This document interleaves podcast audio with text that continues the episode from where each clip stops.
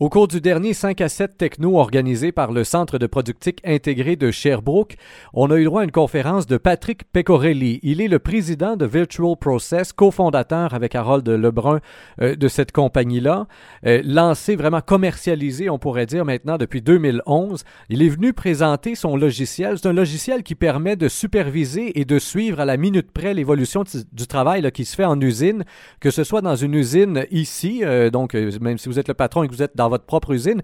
Mais si vous êtes par exemple une multinationale et que vous avez des usines un peu partout dans le monde, vous pouvez aussi suivre et superviser le travail de vos employés à Chicago, en Asie, en Afrique, n'importe où au monde, grâce à ce logiciel-là. Alors, on l'a avec nous au bout du fil. Monsieur Pecorelli, bonjour. Bonjour. Alors, euh, j'ai bien résumé l'usage de votre, euh, de votre logiciel que vous avez mis sur pied?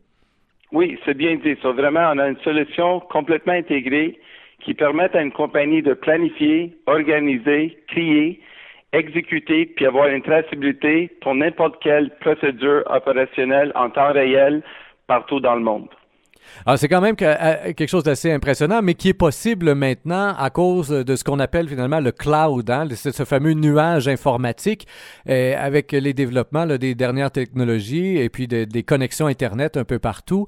Euh, ça a permis l'émergence d'une compagnie comme la vôtre. Exactement. Il y avait cinq, dix années avant qu'une compagnie comme la nôtre pouvait pas exister parce que c'était trop cher d'avoir nos serveurs dans notre bureau ou tout, mais maintenant on peut partager les, le cloud, comme tu dis, puis avoir puis le vendre comme une software as a service. On est vraiment SaaS, c'est un mot qui commence à être utilisé souvent, qu'on peut partager notre logiciel avec n'importe qui dans le monde pour des prix beaucoup plus abordables que c'était le cas il y avait 5 à 10 ans avant. Ah, quand on dit le SaaS, c'est effectivement un mot qui est utilisé à l'interne euh, et dans les compagnies un peu plus, mais pour nos auditeurs qui sont moins familiers avec ça, qu'est-ce que c'est exactement qu'un logiciel SaaS? en anglais, c'est vraiment Software as a Service. on vend le logiciel dans une façon que tout est storé sur notre serveur localement. Puis nous autres, en empreinte des serveurs de, disons, nous autres, c'est Microsoft. on a des serveurs partout dans le monde, qu'on met notre logiciel dans les serveurs, puis nos clients peuvent euh, downloader le logiciel puis l'avoir accessible en temps réel n'importe où dans le monde. le client ne paye pas l'infrastructure du tout. C'est vraiment dans le prix, c'est tout inclus de A à Z. les coûts pour les clients sont vraiment, vraiment abordables puis qui permettent de, le vendre dans une euh, position comme ça. Alors, euh, je, disais au début que ça permet de superviser même le travail qui se fait à distance parce que dans votre programme, ce que vous proposez en fait, c'est qu'on puisse détailler euh, finalement la marche à suivre pour la création d'une pièce en usine. On peut la détailler, euh, somme toute, assez simplement. Là. Vous avez créé toutes sortes d'icônes qui permettent de dire à l'employé, peu importe où il est, ben voilà ta marche à suivre. On l'informatise et là, ça, ben, ça peut être suivi partout. C'est parfaitement dit. So, vraiment, on a inventé un logiciel. Exactement. On peut créer n'importe quelle procédure. on a des icônes différentes qui ont toute l'intelligence un peu différente. Puis le client peut euh, mettre une ou plusieurs de ces icônes, les matcher ensemble pour créer une procédure. Puis le moment que la procédure est créée, puis c'est euh, sauvegardé, cette procédure est capable de jouer n'importe où dans le monde. So, typiquement, tu peux créer une procédure à Sherbrooke, puis la faire jouer en Chine en temps réel. L'employé en Chine qui va le jouer, lui, il va suivre une procédure, procédure automatisée. Puis le moment qu'il ait fini la procédure, tous ses résultats sont storés dans une database qui est notre serveur, puis ils sont accès sur le web partout dans le monde. Ça, c'est exactement ça. Donc, l'employé, comme vous dites, euh, suit la procédure et puis là, une fois qu'il a, fini, a fini la première pièce, il y en a 10 à faire, ben, euh, ça s'inscrit automatiquement finalement à même le, logiciel, c'est ce que je comprends. Et le patron qui est ici, ben, peut aller jeter un coup d'œil et se dire, ah tiens, il y en avait 10, il y en a 3 de finis, il en reste 7, le, tempo est bon. Exactement. Il y a un suivi en temps réel sur tout, qu'est-ce qu'il fait, mais aussi sur toutes les actions de l'employé.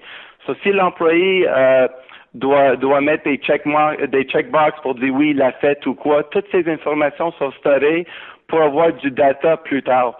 Puis qu'est-ce qui se passe vraiment? C'est deux, deux, deux, gros avantages. Le premier, c'est que les employés font beaucoup moins d'erreurs parce qu'ils commencent à suivre toutes les procédures, exactement comment ils étaient supposés être suivi, puis pas peut-être la façon qu'ils pensent ça doit être suivi. Mhm. ça, donne vraiment. Puis la deuxième, c'est que avec le data, les, les employeurs peuvent commencer à mettre des employés dans des places où ils sont plus euh, productifs. Des fois, il y a pas, employé un qui est plus productif sur une station, puis employé sur une autre. So, avec cette data qui est en temps réel, vous pouvez vraiment augmenter la productivité de vos employés du presque la première journée. Est-ce que ça veut dire quand même que sur une usine, sur une chaîne de montage, ça veut dire qu'il faut équiper comme chacun des postes, chacun des employés d'un écran et d'un ordinateur? Il y a une dépense, si je comprends bien, pour que, l'employé puisse suivre le mode d'emploi, il faut qu'il l'ait devant les yeux. Pour l'avoir devant les yeux, ça y prend un écran, ça y prend l'ordinateur ou comment est-ce que ça fonctionne au niveau de l'usine elle-même? Comment est-ce qu'on doit le déployer pour chacun des postes dans l'usine? Ça, c'est vraiment comme ça. So, où l'employeur veut la traçabilité, c'est sûr, il doit avoir un ordinateur. Puis quand on dit ordinateur, on a beaucoup de clients qui achètent des ordinateurs euh, refurbished euh, comme usagers. Ça les coûte 125, 130 dollars par station, puis ils sont complètement équipés. C'est tout. Sur chaque station qui veut la traçabilité, ils vont acheter un ordinateur, qui vont avoir une connexion avec un Internet. L'employé maintenant va interagir avec l'ordinateur, puis pas dans le passé, peut-être avec des papiers ou des, des feuilles de travail, whatever. Sur toutes ces procédures vont être automatisées avec notre système, puis c'est sûr la compagnie doit acheter un ordinateur par station où il veut euh, la traçabilité pour leur procédure. Eh, vous dites euh, sur votre site que euh, ça améliore la productivité de 20% Ça, je peux facilement le croire, mais j'ai été quand même très surpris de, voir le chiffre suivant, réduit les erreurs jusqu'à 90% C'est énorme, là, 90% alors qu'on sait que l'erreur est humaine. Alors, qu'est-ce qui vous permet d'affirmer qu'on peut réduire les erreurs grâce à votre logiciel jusqu'à concurrence de 90 on les a vus dans chaque cas qu'on a eu des clients. C'est vraiment ça pour quelques raisons. Première chose maintenant, on suit vraiment avec les clients des procédures. So, quand on bâtit une procédure, on peut vraiment les faire suivre toutes les étapes. ça peut être, si quelque chose va bien, continuer à le faire de telle façon, mais s'il y a quelque chose qui va pas euh, bien, on peut lui guider sur un autre trajet puis tout. Puis c'est là où des fois les employés, quand quelque chose va pas bien, ils vont le mettre à part, mais ici, on, donne une guide de A à Z, puis l'employé commence à vraiment suivre les processus parce que des fois, dans beaucoup de, entreprises, ils font la façon qu'ils pensent qu'ils doivent le faire, puis des fois, ils le font plus vite ou whatever. Mais maintenant, ils ont une traçabilité. sur euh, puis dans certains cas, c'est même plus que 90% Les employés sont beaucoup plus relax après quelques journées parce qu'ils savent ils ont une euh, en anglais, ça dit Big Brother à côté des autres qui fait l'ordinateur, qui disent vraiment quoi faire. So, on a eu beaucoup de succès dans cette euh, cette partie-là. Est-ce que vous avez plusieurs usines là où euh, le virtual process a été intégré? Oui, so maintenant on a 10 clients, puis ça commence à être un peu partout parce qu'on a juste commencé vraiment à pousser l'enveloppe dans les derniers 3-4 mois. On a signé notre premier client en Mexique, on a quelques-uns aux États-Unis, puis hier, on a signé une en Chine. Ça, c'est quelqu'un, ils ont une entreprise ici, puis ils voulaient la suivre en Chine. Ça, ça va être leur, euh, la compagnie en Chine qui va euh, exécuter les processus qui sont créés en Amérique du Nord pour avoir la suivi. Ça, ça commence vraiment à bien euh, rouler euh, l'entreprise. Je vois bien l'avantage qu'il peut y avoir, comme vous dites, pour une multinationale, avec l'exemple que vous venez de donner. Mais euh, sur votre site web, vous dites aussi que c'est bon pour les petites compagnies à partir de cinq employés. Est-ce que vraiment, bon, dans une petite compagnie, une petite usine à cinq employés, le contremaître il est sur le plancher avec ses, avec ses employés, est-ce qu'il y a vraiment un avantage à se doter du virtual process quand on est si petit que ça? Oui, parce que des fois, le contremaître peut être à, un autre endroit, à faire d'autres choses ou whatever, puis pas toujours avoir le suivi de qu'est-ce qui se passe.